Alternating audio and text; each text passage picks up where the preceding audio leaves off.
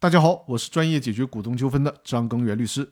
这期音频分享的内容是认定资本显著不足的三个要素。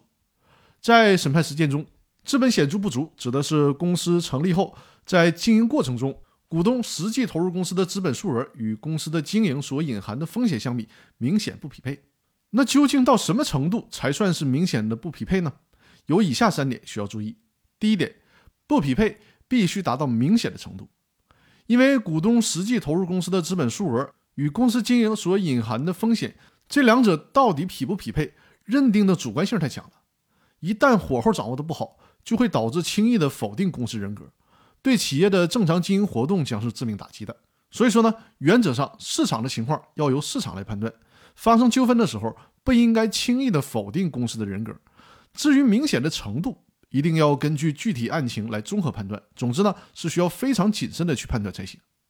第二点，在判断股东实际投入公司的资本数额与公司的经营所隐含的风险相比是否明显不匹配的时候呢，还应该有时间的要求。也就是说，如果只是一时的明显不匹配，即使不匹配的程度达到了明显的程度，也不应该轻易的否定公司的人格。所以说呢，明显不匹配需要达到一定的时间段。才能够认定公司是故意为之。第三点，公司主观过错明显。公司在经营过程中资本显著不足，表明股东是在利用较少的资本从事其力所不及的经营。也就是说呢，压根儿就没有从事经营的诚意，实质上就是恶意的利用公司独立人格和股东的有限责任，把投资风险转嫁给债权人。